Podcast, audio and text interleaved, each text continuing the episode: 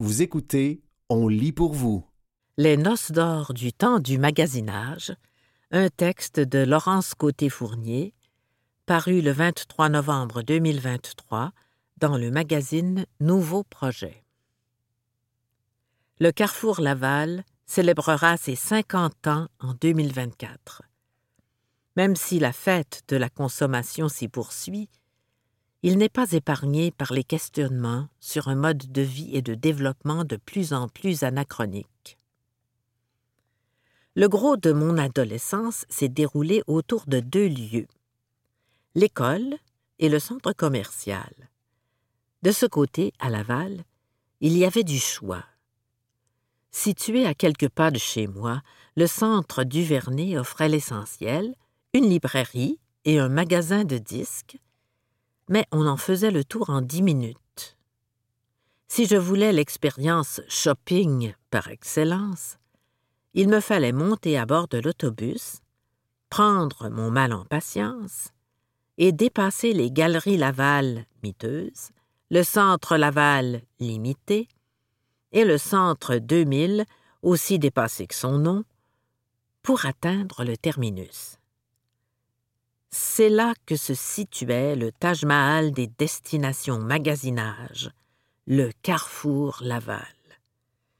J'y ai passé des centaines d'heures à rêver aux meilleurs objets pour lesquels flamber mon salaire de gardienne. Mais on ne faisait pas que dépenser au Carrefour Laval.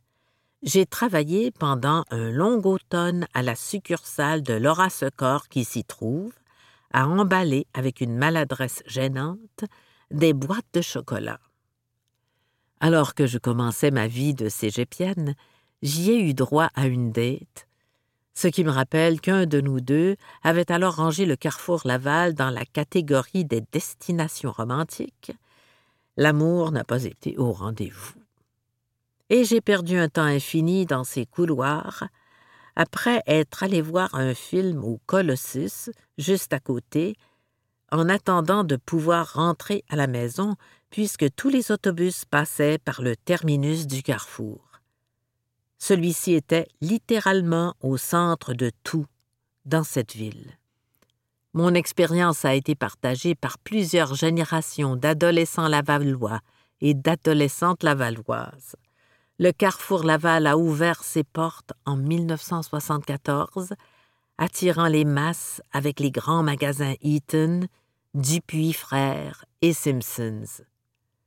La ville de Laval venait de naître et le concept de centre d'achat de banlieue était encore tout neuf, fringant, moderne. Il faisait rêver. Les centres commerciaux ne suscitent désormais plus le même enthousiasme alors que nombre d'entre eux, en Amérique du Nord, sont abandonnés ou moribonds. En 2016, je me suis retrouvé à donner des cours de francisation dans des locaux des Galeries Laval loués par le Collège Montmorency. Construit en trop grand nombre autrefois, maintenant phagocyté par le commerce en ligne et les lifestyle centers, les centres d'achat doivent se renouveler ou périr.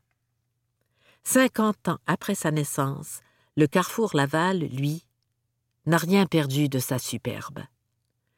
Des boutiques populaires comme Aridia, Uniqlo, Apple Store ou Lego s'y établissent toujours, signe de vitalité indéniable. Mais il n'est pas épargné par les questionnements sur un modèle de consommation et de développement urbain de plus en plus anachronique. Les places publiques du 450. Dans le paysage de banlieue, à défaut de lieux culturels et historiques d'envergure, c'est souvent le centre commercial qui a le plus grand potentiel touristique. Et les propriétaires investissent de grandes sommes pour que le centre d'achat offre toujours des nouveautés qu'il soit réinventé selon les dernières tendances en matière de design, sans pour autant être d'un avant-gardisme trop choquant. En 2002, juste avant que j'y travaille, le Carrefour Laval s'était lancé dans des rénovations majeures pour marquer son entrée dans le nouveau millénaire. Je suis allé m'extasier avec ma mère devant les jardins aménagés et la corne d'abondance géante qui pendait du plafond un bel après-midi mère-fille. Dans Meet Me by the Fountain, An Inside History of the Mall 2022, Alexandra Lange revient sur les facteurs qui ont conduit à l'explosion des centres commerciaux un peu partout en Amérique du Nord dans les années 1960.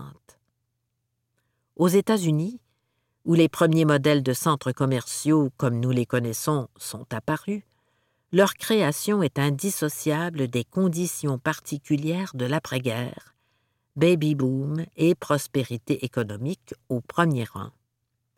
La construction massive de maisons pour les vétérans, subventionnées par l'État, a permis de solidifier l'image de l'unifamilial, doté d'un terrain et d'un espace de stationnement, comme idéal de réussite pour la classe moyenne. Des quartiers neufs, ont poussé comme des champignons. Les nouveaux quartiers de banlieue, toutefois, construits en fonction de l'automobile, ne disposaient pas d'espace public comme c'était le cas au centre-ville. Mais ceux-ci accueillaient aussi des indésirables, propres à inquiéter les consommateurs et consommatrices dans leur virée shopping. Itinérants et itinérantes, petits et petites criminels, manifestants et manifestantes pour les droits civils. Le centre d'achat, un espace privé néanmoins ouvert à la communauté, palliait le manque de place publique en offrant une expérience plus confortable. Rappelons aussi que les politiques américaines de l'habitation favorisaient des banlieues blanches. Avant le Fair Housing Act de 1968, les lois discriminatoires faisaient en sorte qu'il était beaucoup plus difficile pour une famille noire d'obtenir un prêt hypothécaire, même quand elle comptait un vétéran en son sein. Le centre d'achat périurbain par la bande reproduisait cette homogénéité raciale. Ici, Laval a été fondée en 1965 à partir d'un ensemble de villages plus anciens situés sur l'île Jésus, qui forment désormais ces quartiers Sainte-Rose, Saint-Vincent-de-Paul, Saint-François, etc. Le carrefour Laval a été bâti dans une zone centrale de l'île encore très peu développée, où les terres agricoles dominaient, zone qu'on a définie d'emblée comme le futur cœur économique et industriel de l'île, même si ce cœur battait encore timidement mais personne ne confondra jamais un centre commercial avec une vraie place publique. Le simple fait que les centres commerciaux de banlieue soient difficiles d'accès sans voiture les isole d'une partie des plus démunis. Aussi, c'est d'abord comme consommateurs et consommatrices, et non comme citoyens ou citoyennes, qu'on s'y présente. Les manifestations sont rares et contrôlées, ce qui fait écho aux accusations de conformisme, d'apolitisme, d'individualisme qu'on prête traditionnellement aux banlieusards, banlieusardes, qui voudraient surtout, selon les stéréotypes, avoir le loisir de dépenser en paix sans être bousculés par un réel trop agressant. Vous écoutez Les Noces d'or du temps du magasinage, un texte de Laurence Côté-Fournier, paru le 23 novembre 2023 dans le magazine Nouveau Projet. La désertion adolescente. Mais ces lieux à l'ambiance éternellement rassurante ne sont pas à l'abri des tendances sociales. Le quartier 10-30, de plus en plus fréquenté par les gangs des rues depuis le début des années 2010, a été le cadre d'un meurtre en mai 2019 et de tentatives de meurtre en juillet 2023. Dans un registre moins dramatique, les habitants naturels et habitantes naturelles des centres commerciaux, les ados, n'y occupent plus la même place qu'avant. À Trois-Rivières, en 2018, puis à nouveau en 2019, le Carrefour du Cap a temporairement banni les mineurs non accompagnés en les accusant de grabuge et de vol à l'étalage. Le carrefour était un lieu de rassemblement à l'heure du lunch pour des jeunes des écoles secondaires du coin. La décision, discriminatoire selon la Charte des droits et libertés de la personne, a été renversée après avoir suscité la controverse. L'exemple du carrefour du Cap n'est pas qu'anecdotique. Quelques articles publiés au printemps 2023 rapportent une tendance nord-américaine à instaurer des politiques restrictives pour encadrer les ados et limiter les effets néfastes qu'on prête à leur présence. Ainsi, dans Fortune, on s'arrête, non sans brosser un portrait à très gros traits de la génération Z, au comportement déplacé de jeunes qui auraient été mal socialisés en raison de la pandémie et qui seraient toujours prêts à faire une folie pour participer à un défi vu sur TikTok, ce qui justifierait les restrictions qu'on leur impose. Mais, argumente-t-on aussi, les priver d'un des rares lieux où ils et elles peuvent passer du temps avec leurs amis loin de leurs parents n'aidera en rien à combler le supposé retard social d'une génération qui a déjà tendance à privilégier le virtuel plutôt que le présentiel. Comme le rappelle Alexandra Lange dans son essai, le centre commercial est depuis son implantation un des premiers lieux qui permettent aux adultes en devenir d'être loin de leurs parents tout en étant assez sécuritaires pour que ceux-ci et celles-ci relâchent leur surveillance. Ma mère, pourtant du type nerveux, m'a laissé partir de longs après-midi, munie de ma pagette, sans manifester d'angoisse profonde, à me savoir au carrefour. Celui-ci n'a jamais imposé de politique restrictive pour limiter la présence adolescente. La localisation du centre d'achat, coupé des quartiers résidentiels, le protège des hordes de jeunes barbares. Et l'habitude de perdre son temps entre deux boutiques quand on a quinze ans n'est peut-être plus aussi forte qu'avant, ce que mettent aussi en lumière à leur façon les articles sur les comportements déplacés des jeunes.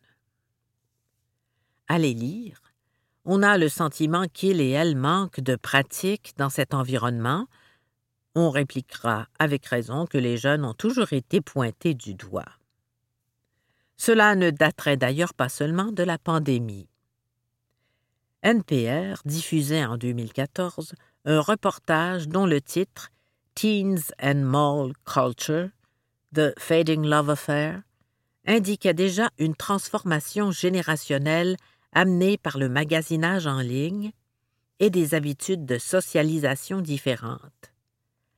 À défaut de statistiques récentes sur la présence adolescente dans les centres commerciaux du Québec, on doit se rabattre sur les discours des gens d'affaires qui insistent sur la nécessité de créer des expériences mémorables et uniques dans ces lieux, autant aux moyens d'espaces de divertissement, cinéma, jeux d'évasion, que dans les boutiques, où on offre des possibilités inédites de tester le matériel en vente. Car si l'on ne fréquente pas les centres commerciaux à l'adolescence, le fera-t-on plus tard?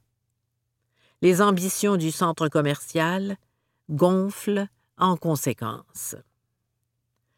Le Carrefour Laval au combat. Au Carrefour Laval répond, sur la rive sud de Montréal, le quartier des beaucoup plus récent, 2006.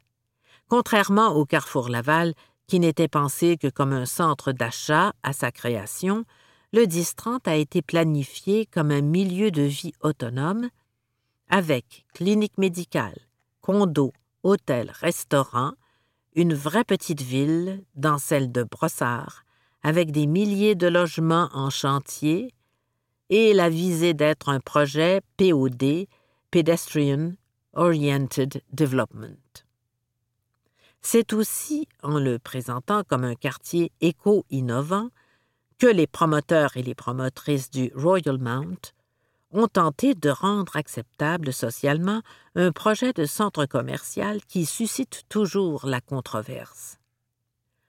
En construisant quelques milliers de logements autour d'un ensemble de boutiques, de restaurants, d'hôtels et d'attractions luxueux, et en raccordant le Royal Mount au système de transport collectif existant, on prétend créer bien plus qu'un centre d'achat, et donc combler un besoin de densification et d'habitation en même temps que de créer un lieu touristique.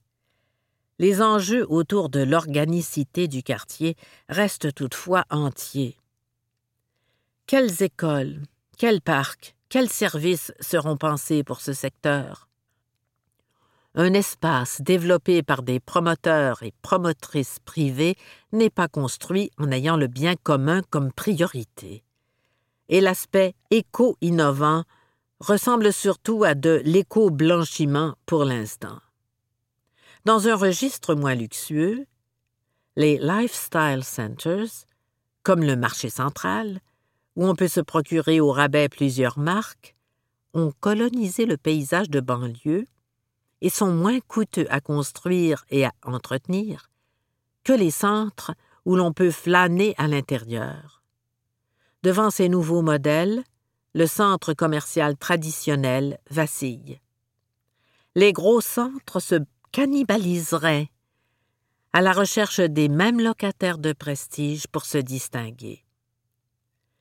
C'est que les moins attirants tombent généralement dans un cercle vicieux, les boutiques vides, et donc peu attrayantes, conduisent d'autres locataires à déserter, jusqu'à la mort du centre rien ne laisse présager le déclin du carrefour à l'heure actuelle.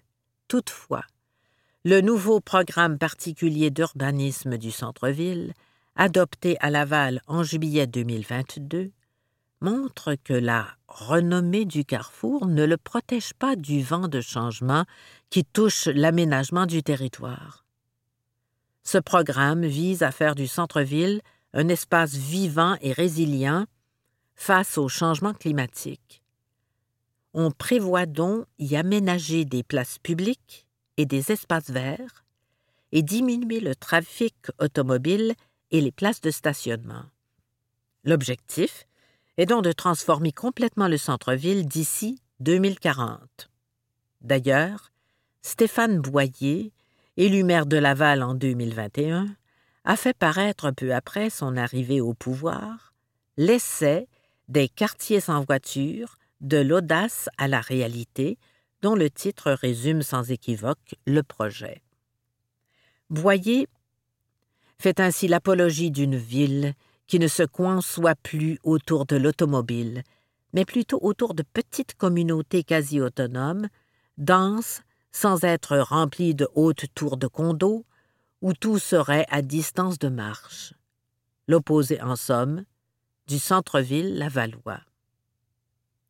Vous écoutez Les Noces d'or du temps du magasinage, un texte de Laurence Côté-Fournier, paru le 23 novembre 2023 dans le magazine Nouveau Projet.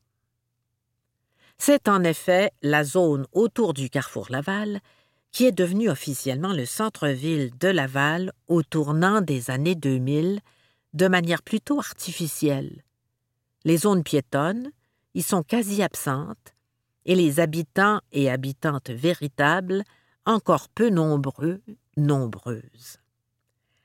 Mais l'arrivée du métro, tout comme la présence du Collège Montmorency, a justifié cette désignation. Ce centre-ville, difficilement fréquentable sans automobile, n'a jamais été un espace citoyen investi le programme d'urbanisme propose de démolir d'ici 2040 une partie du bâtiment central du carrefour Laval pour le transformer en espace vert. Sans surprise, la propriétaire actuelle du carrefour, la société Cadillac Fairview, n'a pas apprécié l'idée. Elle a déposé un mémoire lors des consultations publiques précédant l'adoption du règlement en 2021 pour dénoncer ce qu'elle considère comme une menace à la survie même du carrefour. L'entreprise a sorti les gros chiffres pour montrer son importance. 250 locataires, 1500 employés, 10,3 millions de visiteurs-visiteuses, des ventes totalisant près de 600 millions de dollars en 2019. Ce serait une folie de vouloir mettre la hache dans un tel monument. Les changements bouleverseraient tout l'écosystème du lieu, selon les urbanistes mandatés par Cadillac Fairview. La hauteur maximale permise, pas assez élevée, les espaces verts prévus et la réorganisation des voies automobiles ne permettraient plus le plein développement du centre commercial, qui, faute de possibilités de renouvellement, mourrait à long terme. Pour accentuer le sentiment d'urgence, les rédacteurs et les rédactrices du mémoire mettent de l'avant le rôle du bâtiment qui tient autant du club social que du patrimoine culturel. Démolir le bâtiment principal reviendrait à disloquer le sentiment d'appartenance que de nombreux Lavallois et Lavalloises ont pour ce lieu. Nous soutenons qu'une réappropriation créative de l'espace autour du bâtiment principal est la solution la plus adaptée au niveau économique, social et environnemental. Cette réappropriation créative, par qui, reste indéfinie on imagine mal ce lieu devenir un nouveau champ des possibles.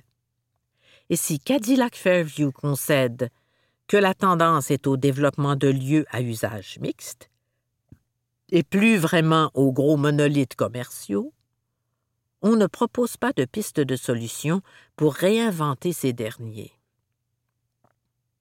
Les paradoxes de l'avenir Malgré le lobbying intensif qui a été fait auprès des instances municipales lavalloises, le projet a été adopté. De toute façon, d'ici 2040, la mairie de Laval a le temps de prendre bien d'autres visages, et je doute que quiconque ait envie de devenir le fossoyeur officiel ou la fossoyeuse officielle du carrefour Laval.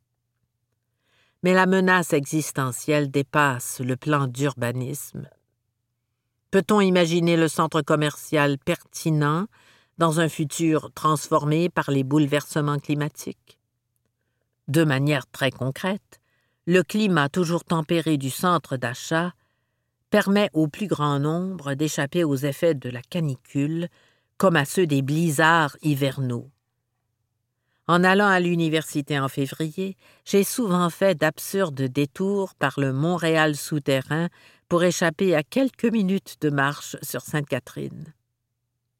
Les centres commerciaux, dans des espaces périurbains souvent hostiles aux piétons et aux piétonnes, constituent un lieu de promenade sécuritaire, éclairé et fréquenté, notamment pour les femmes et les personnes âgées.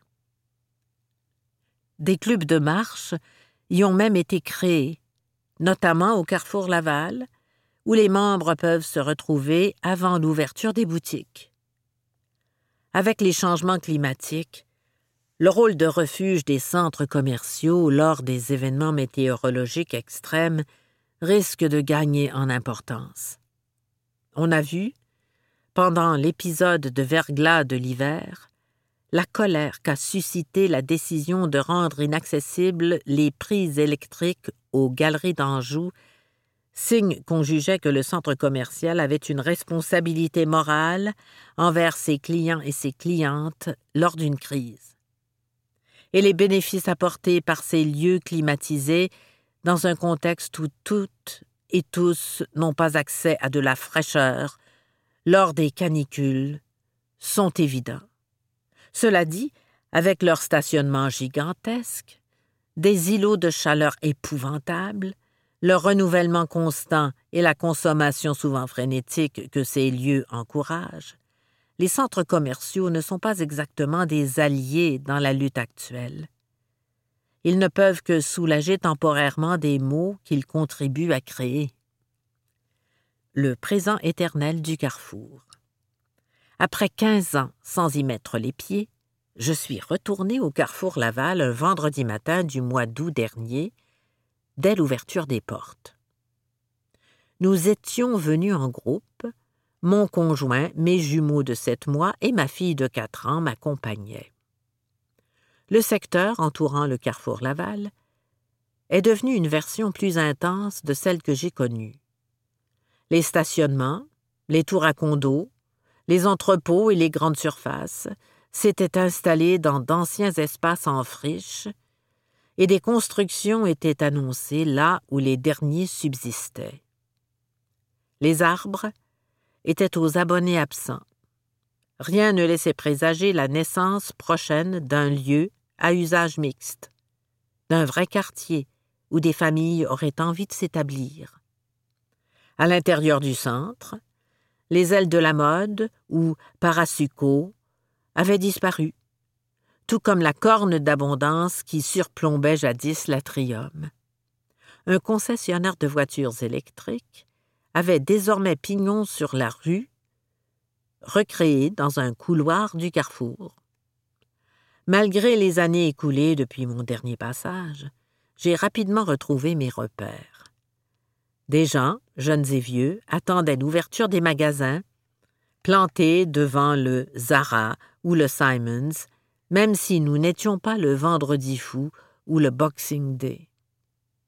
Alors que nous nous étions garés seuls au fond du stationnement pour mieux déployer notre gigantesque poussette à l'arrivée, les voitures nous avaient rattrapés au moment du départ, une heure plus tard.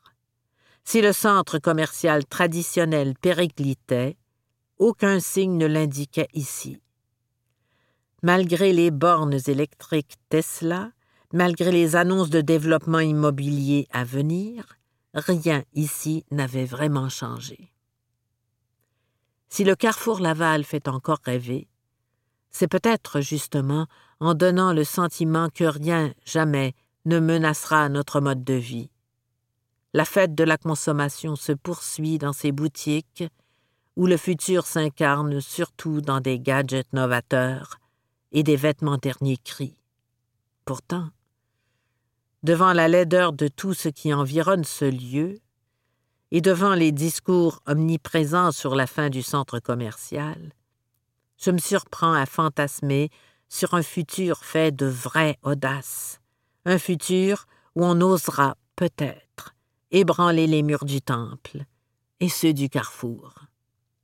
C'était Les noces d'or du temps du magasinage, un texte de Laurence Côté-Fournier paru le 23 novembre 2023 dans le magazine Nouveau Projet.